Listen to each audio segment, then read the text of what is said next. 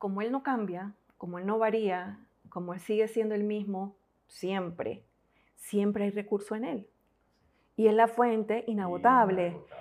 Y eso, eso produce paz. Porque no tienes que estar rebuscando en ti, sino en Él para que deposite en ti. Entonces es mucho más alentador llegar a esto, a este paso del proceso y decir, wow, ya no tengo que seguir escarabando en mí, sino que tengo que refugiarme en Él. Creando familias sanas, unidas y fuertes. Compartiendo principios, experiencias e ideas. Podcast Familias Fuertes. Bienvenidos a nuestro nuevo podcast de esta semana, la entrega número 7 nuestro tema del mes o de la serie que finalizamos hoy, resiliencia. Eh, la semana anterior, cuando miramos este tema, eh, surgieron algunas inquietudes y preguntas que empezaron a, surgir sobre cuánto tiempo puede demorar en una persona en volver a tomar el ritmo, el ritmo de su vida. Y como este es un un tema que queremos hacerlo eminentemente práctico. Hoy hablaremos acerca de cómo serían los pasos para desarrollar resiliencia en la vida de nuestros hijos. Pero obviamente, bajo el principio del modelaje, todo inicia en nosotros. Margie, hoy nuestro séptimo episodio del año 2023. Estamos muy, muy animados. Eh, recuerden que habíamos anunciado el inicio de algunas eh, conferencias de aquí hasta el mes de agosto por eh, los días sábados. Y iniciamos este sábado pasado en un tiempo muy especial en un colegio de la localidad y, creo que va a seguir en aumento el entusiasmo y la alegría eh, de poder compartir con, con padres de familia y, con personas muy especiales eh, estos temas que tienen que ver con cómo ser mejores, padres, y cómo fortalecer nuestras vidas para levantar familias fuertes. Familias fuertes, claro que sí. Para nosotros es un placer poder estar con ustedes eh, en este breve espacio que sabemos que es uno de los tantos recursos que gente tan seria como ustedes eh, constantemente busca información, busca apoyo, estrategias para, para poder ayudar a sus hijos. Y cuando uno mira, por ejemplo, el tema que hemos estado abordando en estas entregas sobre inteligencia emocional, hemos hablado sobre habilidades blandas, que dentro de habilidades blandas se desprenden todas estas, y, pensamos en el tema de la resiliencia y decíamos, bueno, puede sonar así como muy técnico, pero a la vez es muy práctico, pero no solo práctico, sino que requiere requiere unos ingredientes que vamos a mencionar ahorita. Y qué interesante que cada vez que uno lo estudia un tema y se prepara, de repente te das cuenta que hay un mini laboratorio, mm. ¿verdad? Como para poner en práctica eso que uno va a hablar. Eh, tanto en comunicación nos ha ocurrido que, que nos, hemos tenido mini laboratorios porque uno no puede hablar sobre algo que no ha vivido. Y todo lo que hemos hablado hasta el momento y lo que vamos a hablar hoy tiene que ver con, con, con esta experiencia que hemos tenido, con, con, el contenido que vamos a compartir con ustedes y por eso consideramos que es, que es real, que es cierto y que sí es, es vital para nosotros hoy y tiene vigencia. Si pensamos en la palabra resiliencia, y hacemos un breve repaso de lo que la sesión anterior compartimos, la resiliencia se puede definir de manera muy, muy directa en la capacidad que tienen las personas, que tenemos las personas, de poder recobrarnos, de poder sobreponernos ante un golpe emocional, ante una pérdida. Y las pérdidas producen sacudimientos. Y si hablas de la palabra laboratorio, creo que todos venimos de un laboratorio generalizado que ha sido el laboratorio de la pandemia. Y donde hubo la marca fuerte fue pérdida. Y cuando pensamos en cómo están las, las vidas, las familias, eh, la nación, podemos pensar en qué nivel de resiliencia hemos tenido para regresar de vuelta sin haber perdido el entusiasmo. Recuerden que la, la, sesión anterior hablamos del entusiasmo que significa directamente Dios en nosotros y entender que Él es la fuente y Él es la base para que nosotros podamos levantarnos con un sentido de esperanza, aun cuando hayan habido episodios en donde la, invitación era a perder la, esperanza, y caer en una desesperanza. Pero por eso hoy este, este, este tema nos da como una nota de, alegría, una nota alta de decir, vamos hacia adelante. Así que hoy acompáñenos porque vamos a mirar un poquito qué sucede en el proceso. Y creo que uno de los conceptos que vamos a mirar hoy es entender que hay, hay pasos que se pueden mirar como si fuese todo un proceso en donde estamos, estamos levantándonos, estamos retomando. La semana pasada creo que diste la primera clave cuando hablamos de, de algunos elementos que nos van a permitir o nos van a ayudar a levantarnos y volver al, al, al, lugar donde estábamos antes. Y el primero tiene que ver con la manera en que nosotros pensamos.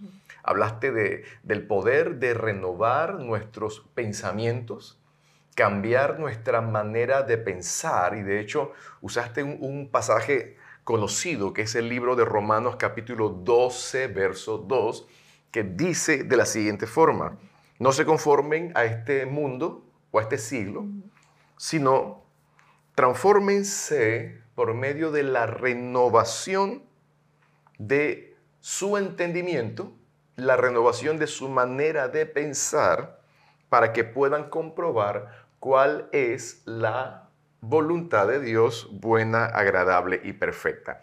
Hoy leíamos una entrega diaria que tenemos en nuestra organización, en nuestra congregación, y hoy se hablaba de el estado de autoayuda basado en una nueva forma de pensar.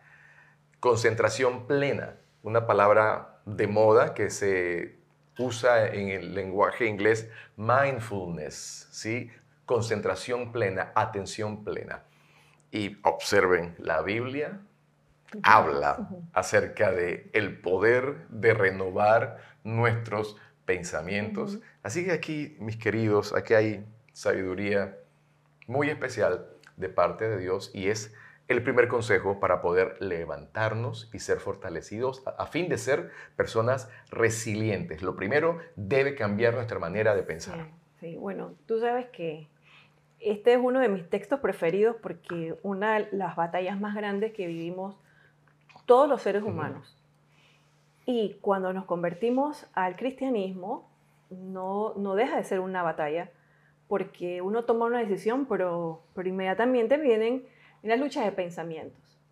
Y em, a veces uno, uno quisiera que a uno se le borrara todo y nos pusieran información nueva y se acabó, sin, sin, que interviniera la voluntad. Correcto. Sencillamente nos hicieran un, reseteo. Un reseteo como ayer. Pero, pero bueno, esto no ocurre, se requiere un, un ejercicio de la voluntad. Esa toma, esa toma constante de decisión, inclusive en qué voy a pensar porque uno se detiene mucho en qué voy a hacer, pero no en cómo, cómo pensar. ¿Cómo, el, cómo alimento es mi mente para que entonces piense de una forma. Pero bueno, eso ya lo, guardamos, lo abordamos y, voy a tratar de no, no, caer en eso. Te estabas emocionando para repetir otra vez el, contenido. Ese es buenísimo. No, pero, pero qué interesante porque observen el efecto que producen los pensamientos negativos en nuestras, nuestra conducta eh, es terrible. Eh, todo inicia en un pensamiento, las acciones están precedidas de un pensamiento y por lo tanto la gran pregunta es, ¿qué estás pensando? Sí, sí. Y, tú sabes que uno, uno a veces dice, oye, pero esta persona no pensó lo que hizo. No pensó lo que, no pensó y actuó de una forma. Y pensamos que, que, que un hecho estuvo aislado a un pensamiento. Y, hablamos incluso de situaciones muy trágicas, que uno dice, ¿cómo una persona llegó una, a una situación como tal? Eh, nosotros, eh, exceptuando aquellas que son obviamente accidentes, pero todo ha sido premeditado. Nosotros, los seres humanos, eh, elaboramos eh, caminitos, senderos donde se van entretejiendo un Sí. Luego se va justificando, luego se va elaborando el cómo se ejecuta. Y muchas veces, obviamente, eh, entra aquí eh, el, tal vez eh, esa capacidad que tenemos nosotros, la conciencia, sí. que es la que nos limita a hacer cosas Sí. que sabemos que, que son contrarias a la norma, a la ley, a las normas jurídicas, tanto a las normas sociales, y entonces uno dice, "Ay, no, no puedo concretar tal cosa. Esto, esto hablando de, de infringir alguna norma. Y aquellos que somos, tenemos esa, esa, esa campanita bien aguda o muy alta, eh, nos alerta y nos previene. Pero ¿qué pasa cuando esa, esa alarma no está activa o no está óptima? Entonces estos pensamientos negativos llegan. Ahora, uno de los, de los, de los problemas fuertes que tenemos, e incluso pienso que eh, pensar que la recuperación financiera o económica es suficiente motivos para recuperarnos emocionalmente, eso es falso. Una recuperación financiera no está mala, no es malo, pero no es suficiente motivo para creer que hubo una recuperación emocional, pensando en este, en este impas que tuvimos, eh, para llamarle impas, Ujú, ¿verdad? Este, esta pausa que hubo en, en la crisis, en la pandemia, que hubo muchas afectaciones en muchos sentidos, eh, en, la, en la parte socioeconómica, pero en la parte educativa, Sí. en la parte eh, socioafectiva. Y cuando nosotros miramos todo esto, decimos, no es posible solamente medir el avance de un país o de una, pa- de, o de una, una nación o de un, un hogar Ujú. solamente por, por el impacto socioeconómico. No perdió casa, le fue bien, Ujú. cuando no puede ser medido de esa forma. Eh, sería muy escaso si midiéramos de esa forma. Ahora, hay que recordar que el ser humano es un ser trino, Ujú, eh, espíritu, alma y cuerpo. Y en muchas ocasiones cometemos ese error de, de solamente pensar que satisfaciendo una determinada área de nuestro ser, la parte física, eh, atender necesidades materiales, y olvidándonos de la parte emocional y sobre todo de la parte espiritual, eh, creemos, como mencionas tú, mis pérdidas fueron materiales. No, hay afectación integral. Porque cuando una, una de las tres áreas se ve comprometida, hay un efecto rebote porque estamos inter- interconectados, interrelacionados de forma, de forma eh, directa e- es e que integral. Está, está integrada. Entonces, hay veces que, que si vemos que lo material está en orden, eh, pensamos que estamos bien, pero no. Por eso es importante entender principios, cómo nuestros pensamientos pueden definir luego lo que hablamos. Y una de las evidencias cuando algo no está bien por dentro es la forma como hablamos. Y qué importante es la manera como, como expresamos. Hemos hablado de, de- y invitamos a que podamos construir comunicaciones asertivas en el sentido de poder expresar nuestras emociones de forma objetiva y que podamos no perder el control, sino expresarnos de manera adecuada. Y en casa es importante, esto lo enseñamos también en la conferencia el sábado, que nuestros, nuestros hogares deben ser lugares donde se debe estimular a la expresión de nuestras emociones y sentimientos. Eh, y qué rico es poder hablar cómo nos sentimos. Y representa un desahogo. Eh, estoy desanimado, estoy un poco triste, estoy preocupado.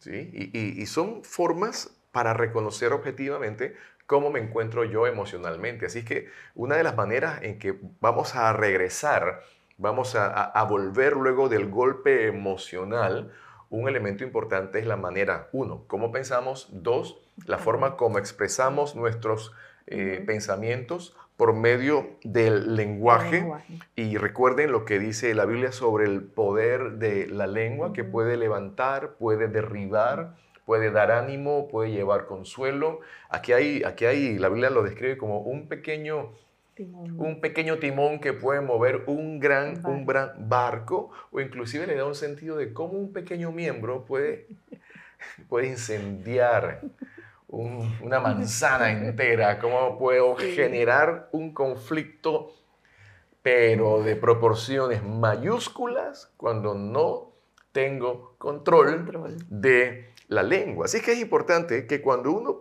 uno hace ese, ese cambio, con la ayuda de Dios, estamos hablando que esto, Dios tiene que intervenir en nuestras vidas para que cambie nuestra manera de pensar, nos amoldamos a lo que dice su consejo, su palabra, sus mandamientos, debe empezar a cambiar nuestra manera de pensar, debe empezar a cambiar nuestra manera de hablar y debe forzosamente cambiar nuestra manera de vivir. Nuevos valores van a crear nuevo estilo de, vida, y no podemos regresar igual a como estábamos antes porque creo que no hemos aprendido nada si volvemos a ser las mismas personas de antes. En Dios no regresamos igual. Dios siempre hace cosas nuevas en nuestras vidas. Así es. Fíjate que justamente uno, uno puede pensar, ok, eh, lo estaban diciendo fácil ahí en ese podcast, pero cada vez que viene un pensamiento y luego se me sale un... El monstruo el monstruo verde sale, uno dice, ajá, ellos lo dijeron tan fácil, pero no sé cómo articular, cómo, cómo se da. Eh, siempre hay trucos cuando uno ve recetas en YouTube, pero aquí no hay trucos, no se preocupen. Uno, la palabra es sencilla. Cuando la lees, es el primer acercamiento. No puede haber cambio de lenguaje si no hubo un cambio de pensamiento y el cambio de pensamiento no se da por osmosis, no se da por, por ponérmela, disculpen, aquí arriba.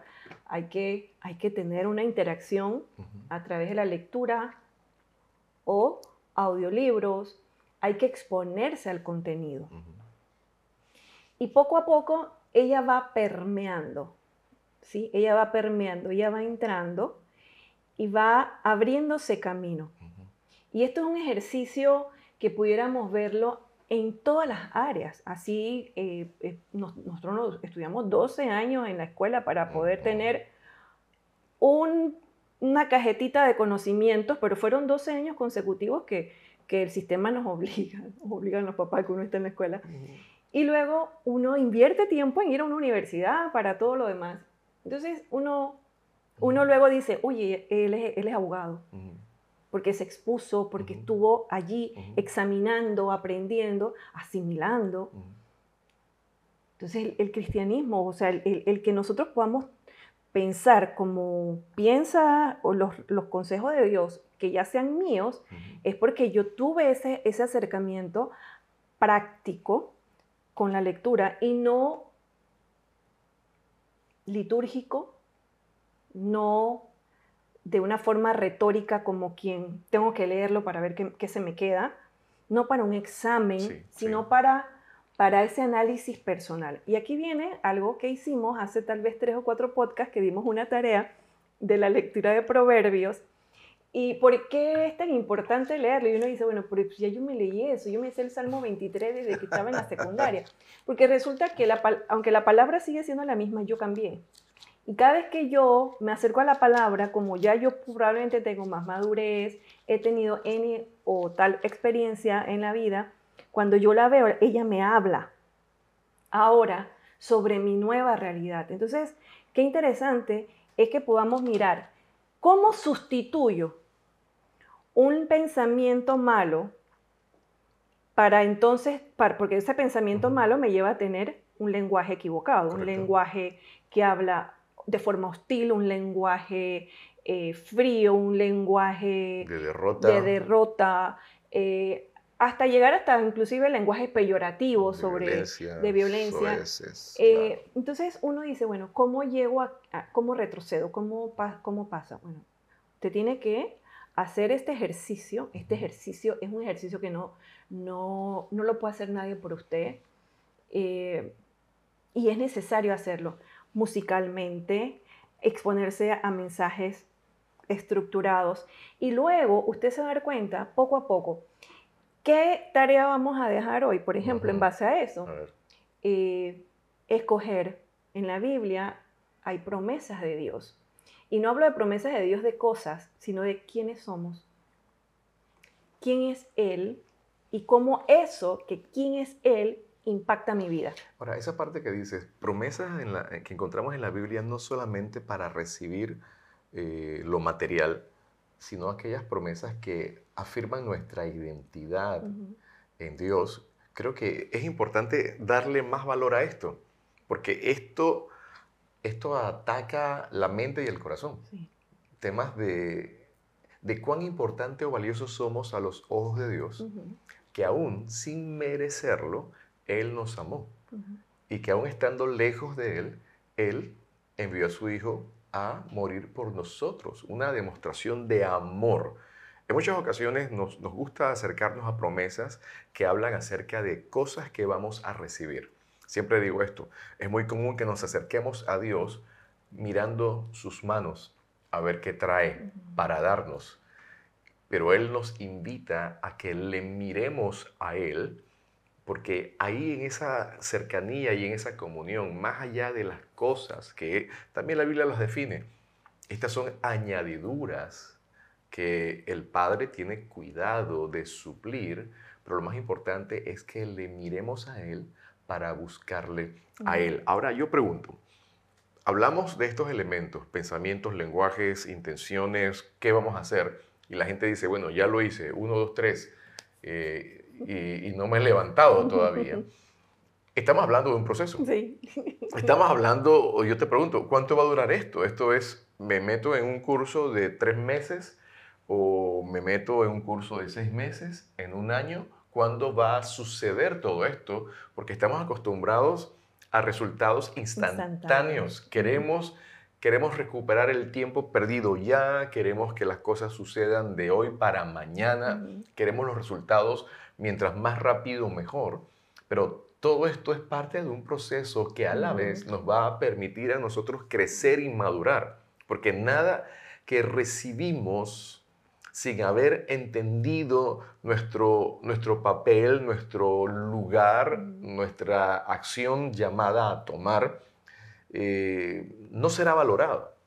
Aquello que recibimos regalado, posiblemente no lo atesoremos tanto como aquello por lo cual hemos puesto empeño, trabajado de forma consciente y se le da un alto valor. Este proceso de, ejercer resiliencia, estamos hablando que requiere mucha paciencia. requiere esperar, requiere saber cuándo ¿Cuándo será? Muchos están preguntando, Señor, ¿cuándo volverán las cosas a ser como antes? ¿O cuándo yo saldré de este, de este hoyo donde yo me encuentro? Pero aquí recuerden la clave. Si creemos que Dios tiene poder para levantarnos, para cambiar las circunstancias, también debemos entender que nos llama a esperar, como dice el Salmo, pacientemente esperé a Jehová, se inclinó a mí y oyó mi clamor. Y luego dice, y me sacó del pozo, del lodo cenagoso, me sacó del lugar de desesperación, luego llenó mi boca, miren aquí, un cambio de, pensamiento, produce una nueva declaración, llenó mi boca de alabanzas y pude cantar una canción nueva. Y esta es la canción de la gente que regresa, que se expresa también con una gran sonrisa, una nueva actitud, una nueva esperanza.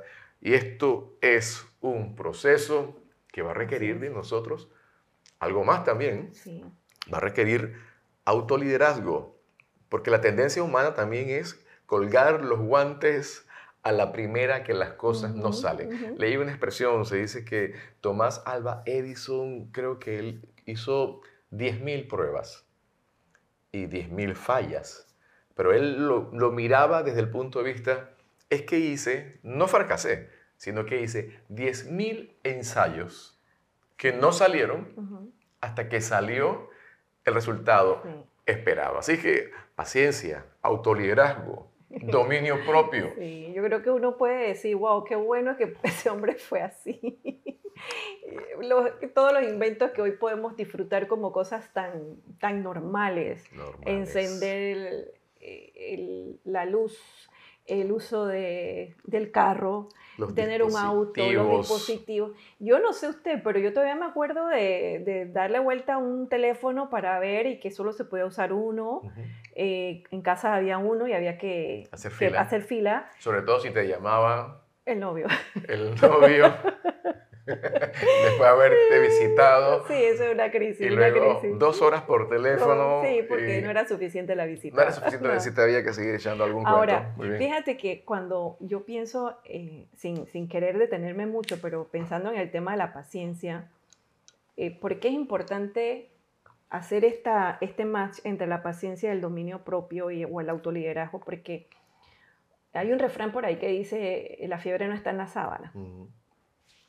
Y a veces uno quisiera cambiar de escenarios, cambiar de amistades, porque es la gente, es la gente la que no me anima, es la gente la que no, no está en nada. Eh, quiero cambiar y, y en pandemia hubo mucho, muchos memes sobre esto de cámbienme de, de familia para ver si la situación mejora.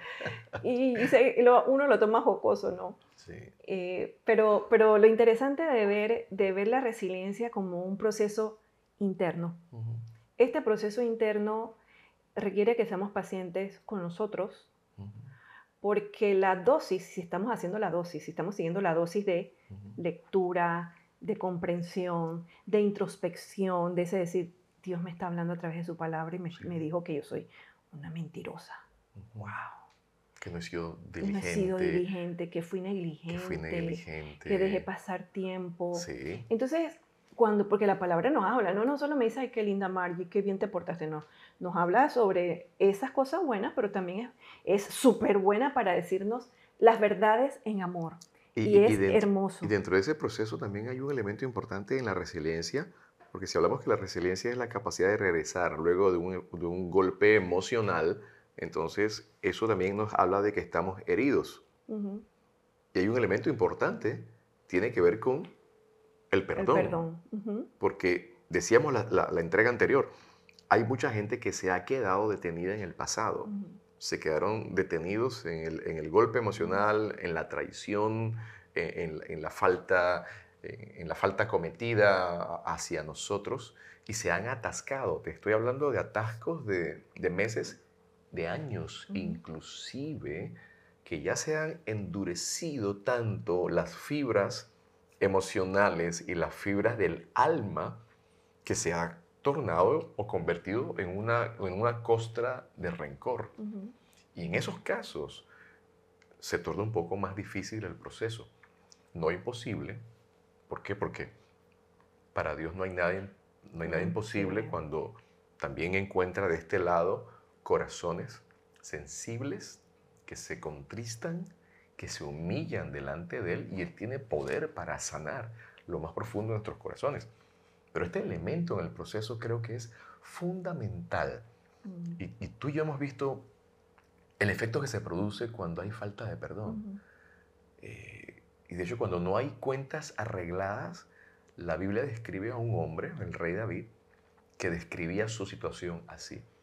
Mientras yo callé, se envejecieron mis huesos en mi gemir de día y de noche. Mientras yo mantuve cerrada esa área para que Dios no tomara el control, poco a poco yo me fui secando por dentro. Y qué sí. fuerte es esta expresión. Y luego qué difícil es la evidencia, recuerden, de la abundancia del corazón habla la boca de la abundancia del corazón, luego también esto permea inclusive nuestra expresión, nuestro rostro, y encontramos sí. escenarios donde hay dureza en el corazón, rostros endurecidos, y esto detiene con mucha, con mucha frecuencia y sin duda alguna los procesos de resiliencia, que yo los veo como procesos de sanidad, para regresar sin nada roto por dentro, Sí. sin nada que falte por dentro, sino con el entusiasmo porque Dios quiere darnos lo mejor. ¿Qué podemos decir? Estamos, el, el productor nos hizo una seña que dice, le falta como tres horas todavía, así que te invito a que continúes, ¿no? Pero hay dos elementos importantes. Sí, sí. ¿Sabes? No lo podemos hacer solo en muchas ocasiones. Sí, y es que tú sabes que hay, hay, hay, hay gente que piensa que puede ser llanero solitario, mm, pero es falso, porque uno se desgasta, sí. porque en la realidad uno, uno, uno está cableado emocionalmente y uno necesita, necesita a la gente, necesita a la familia, necesita a los amigos. apoyo. y, y el los, tener eh, mentores, gente, gente que, que te pueda apoyar. Ujú. No, no una persona que solo esté al lado tuyo diciéndote, ok, estoy aquí, sino alguien que realmente te dé ese feedback constante. Esto, vamos, alguien a quien rendirle cuenta. ¿Le rindes cuenta a rindes alguien? cuenta? Sí. No como alguien quien te va a exonerar o a, a perdonar, sino alguien que puede ser práctico, alguien práctico. Si tú Y- y- y necesitas objetivo. objetivo, Claro. alguien que te puede decir, que te evalúe, esta suma la hice bien, no la hiciste mal, el proceso está mal, así, así de simple. Ahora lo llevamos o lo traspolamos a la parte de poner a cuentas, oye, tengo esta dificultad emocional, tengo esta situación. Ujú. Eh, incluso en lo financiero, uno busca a veces mentores a, lo- a nivel... eh, a De- de nivel finanzas. tú buscas a alguien que, Oye, dame luz, estoy atorado aquí en esto. No sé cómo hacer esta no- jugada. No, sé cómo hacer esto, ¿qué me recomiendas? recomiendas? Exacto. Ayúdame, claro. Entonces, eh, a mí me gusta la Biblia porque la Biblia es, pues, obviamente, es la Biblia. Pero en Proverbios 13:20, eh, y esto no se lo dijo, no, no es, no es un refrán de su abuelita, pero aunque las abuelitas lo decían mucho, el que anda con sabio, sabio será. Mas el que se junta con necios será quebrantado. Proverbios 13:20. Y, y ese, ese, ese refrán tan, a veces tan usado la- las abuelas, dime con quién anda y te diré quién eres, habla mucho de la influencia Sí, que hay sí. en, en los amigos. Y, y pensaba, escuchaba en estos días a una persona y, y él mencionaba en su, en su charla que con las cinco personas con las que más tiempo compartes, a, a esas, a esas personas te vas a parecer. Ujú. ¿Por qué? Porque, porque empiezas a compartir, comparten valores, comparten lenguaje, comparten afición, comparten pasión. Luego los esposos empiezan a aparecer. Será. El cabello me Se está pareciendo al tuyo. Entonces, uno dice, entonces, si, si, si yo debo escoger gente que esté a mi alrededor, en el caso que pueda escogerla, porque la familia no se escoge, eh, bueno, los esposos nos escogimos, pero los hijos no, eh, uno debiera ser más selectivo, sin ser selectivo en el sentido de, de descartar o menospreciar, pero sí de saber que yo, yo necesito, yo, yo necesito personas que, que me ayuden a impulsarme. No solo en la parte cognitiva, en la Sí. parte operativa de un, de un negocio, sino también a nivel espiritual, a nivel emocional. Gente que en vez de drenarme, sean esos que ponen una mano para evitar que, que se siga drenando Sí, mi situación. Sí. Esa gente que te puede ser de apoyo.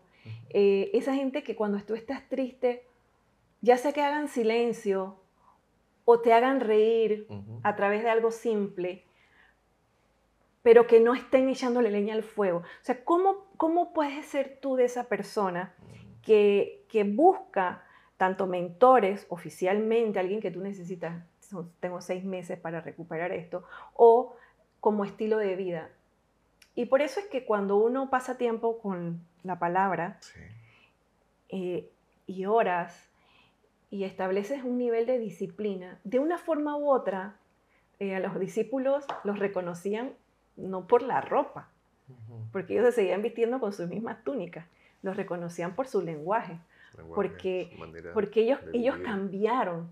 Y entonces, ¿y cómo cambiaron? Porque se pasaron tres años con él. Con Jesús. Se pasaron tres años con Jesús y ya no hablaban eh, a lo panameño, ya no hablaban así en tono, valor- sabes, los valores. sus valores, todo cambió. Entonces, ellos, estamos hablando que, no solamente los 12, estamos hablando de un grupito más ampliado, que eran reconocidos porque su forma de manejarse y de proceder era Y diferente. decían, estos han andado con Jesús. Hablando- Y ahí se centra la esencia de todo este proceso. Así es. Tener fe, tener fe. crecer en nuestra fe, pero no la fe como quien dice yo tengo fe, no, no, Ajá, no, sí. sino hablamos de la fe en Dios, en la persona De Jesús. Jesús, que es el autor y consumador de nuestra fe. Así que todo este proceso, Él tiene que ser el centro. Es la única manera en que nosotros podemos desarrollar ese carácter de gente resiliente. Hay promesas para aquel que se cae es levantado y se levanta y sigue adelante. Así que hoy te invitamos a que tomes una decisión ahí en tu lugar y digas, Señor, yo estoy tratando de levantarme en mi propia fuerza, las cosas no salen, o si me salen, el efecto de estabilidad dura muy poco. ¿Sabes por qué? Porque la voluntad humana, dijimos, es limitada. La Sí. fuerza del hombre Sí. tiene fecha límite, pero te hablamos hoy de aquel que no tiene escasez ni límites. Dios que tiene todo el poder para ayudar al caído, al levantado, al quebrantado y hacer obra nueva dentro de su vida. Este tema es fascinante Sí. y sobre todo cuando hablamos de la persona de Jesús. Sí, yo antes, antes que termines, yo, te tengo, yo tengo que decir esto, porque eh, a las personas que son fuertes o que tienen mucha automotivación, probablemente, probablemente no sientan esta necesidad. Porque hay gente que a veces tiene un botón de encendido rápido. Pero cuando tú eres de aquellos que no tenemos un botón de encendido tan rápido y, y te das cuenta que no es fácil reiniciarte, ahí es donde tú, tú entiendes que no hay otra forma, Sí. no existe. Y aquellos que también tienen ese, ese encendido automático en algún momento dicen, ¿sabes qué? Estoy encendiéndome, autoencendiéndome constantemente y, Y me ya estoy, cansado. Me estoy Me consumiendo. estoy consumiendo. Sí. ¿Y, y por, qué, por qué es tan importante entender esto que mencionabas? Porque como Él no cambia, como Él no varía, como Él sigue siendo el mismo, siempre, siempre hay recurso en Él. Así es. Y es la fuente inagotable. Inagotable. Y eso, eso produce paz. Así es. así Porque es. no tienes que estar rebuscando en ti, sino en Él para que deposite en ti. Entonces es mucho más alentador Ujú. llegar a esto, a Así este es. paso del proceso y decir, wow, ya no tengo que seguir escarbando en mí, sino que tengo que refugiarme en Él. Levantar nuestra mirada y confiar plenamente Así. en Él. Creo que acabamos por el día de hoy. Parece.